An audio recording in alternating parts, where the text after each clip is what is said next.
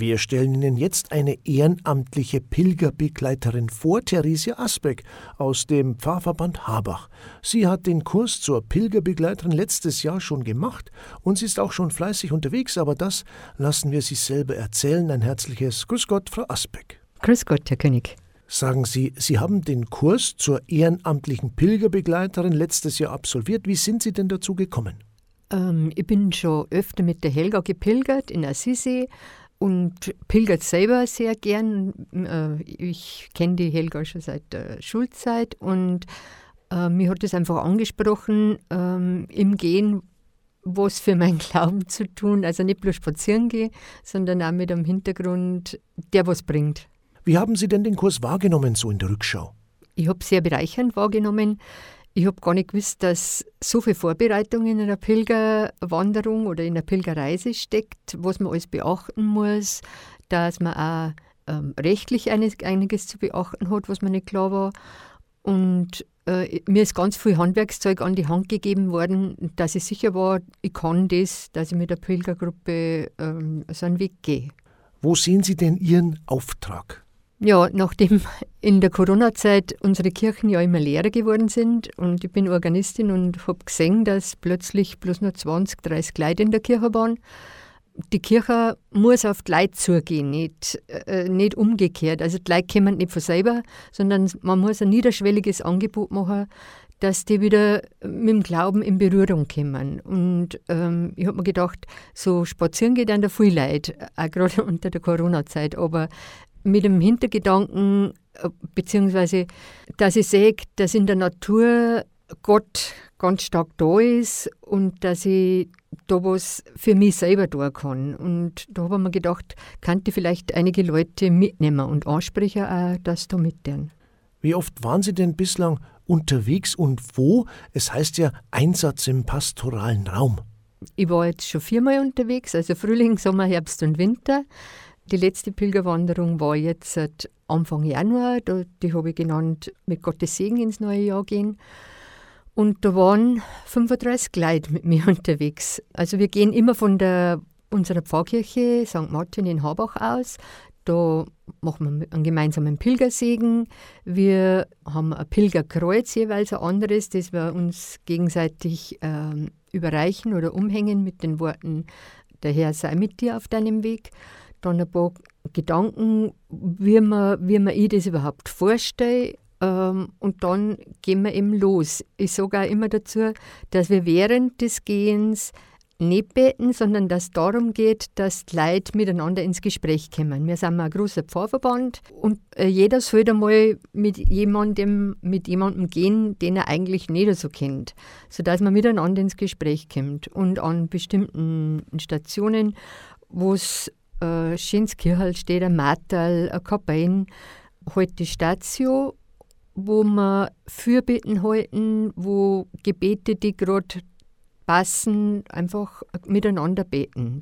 Ich habe dazu im, immer ein Blatt vorbereitet mit Liedern und Gebeten, die wir dann gemeinsam beten.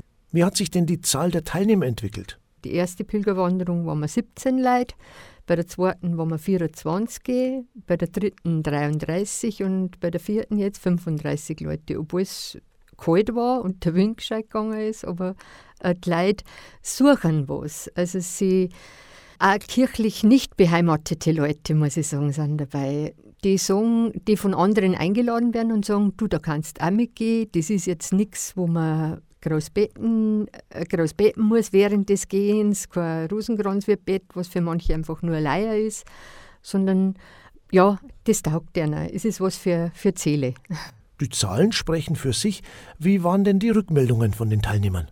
Ich war sehr positiv überrascht, weil hm, vielleicht darf ich zuerst sagen, dass am Anfang nur immer drei, vier Männer dabei waren. Die haben das eher als Frauenthema angesehen, dieses Pilgern. Und jetzt am Schluss sind wir schon bei gut 30 Prozent, 40 Prozent Männer, die mitgehen.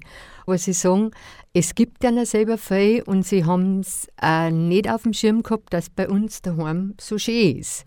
Dass es so viele Wege gibt, äh, die sie nicht kennen, weil wir ja äh, immer auf ähm, Nebenstrecken unterwegs sind, im Wald unterwegs, auf Feld, auf Feldern, Äh, und es sind jedes Mal überraschende Wegkreuze oder Martal oder Hofkapellen, wo ich halt vorher auch organisiert, dass uns die Leute reinlassen. Und ähm, die Leute haben gesagt, einer hat das ganz viel gegeben und der Applaus am Schluss einer Pilgerwanderung, sowas habe ich nicht erwartet, dass sowas kommt.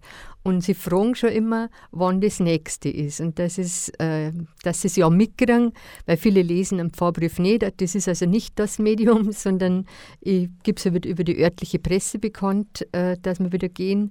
Und da melden sich dann auch Leute an, die nicht unbedingt aus dem Pfarrverband sind, sondern äh, ich habe auch schon Le Leute aus dem äh, Bayerischen Wald dabei gehabt oder aus dem unteren Rottal, die sagen, sie möchten was für sich selber tun. Und es ist schön. Und die Leute gefällt es sehr anscheinend, weil sonst würden ja nicht so viele mitgehen und immer mehr werden. Man merkt schon, da haben Sie, ja, auch für sich persönlich was gefunden, oder? Ja, absolut. Also es gibt äh, mir selber ganz viel.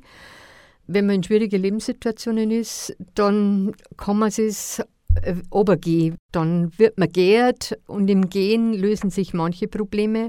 Und für viele Leute, die da mitgehen, ist es genauso. Die sagen, im Gehen äh, löst sich was. Und wenn ich mit einem anderen darüber reden kann, äh, ist noch gleich besser, als wenn ich das vielleicht mit der Familie oder mit irgendjemandem, der besonders betroffen ist, bespreche, sondern vielleicht auch mal mit jemand anderem darüber redet. Ein herzliches Dankeschön für Ihre Zeit, ja und weiter viel Erfolg. Ja, ich bedanke mich ganz herzlich und würde mir wünschen, dass möglichst viele Pilgerwegbegleiter den Weg noch einschlagen und in den eigenen Verein Pilgern daheim anbieten. Also Pilgern daheim nennt es Therese Asbeck. Sie ist ehrenamtliche Pilgerbegleiterin im Bistum Passau und unterwegs in ihrem Heimatpfarrverband Habach. Ein neuer Kurs zum ehrenamtlichen Pilgerbegleiter oder Pilgerbegleiterin startet im März. Die Ausbildung ist kostenlos. Alle Infos unter www.bistum-passau.de.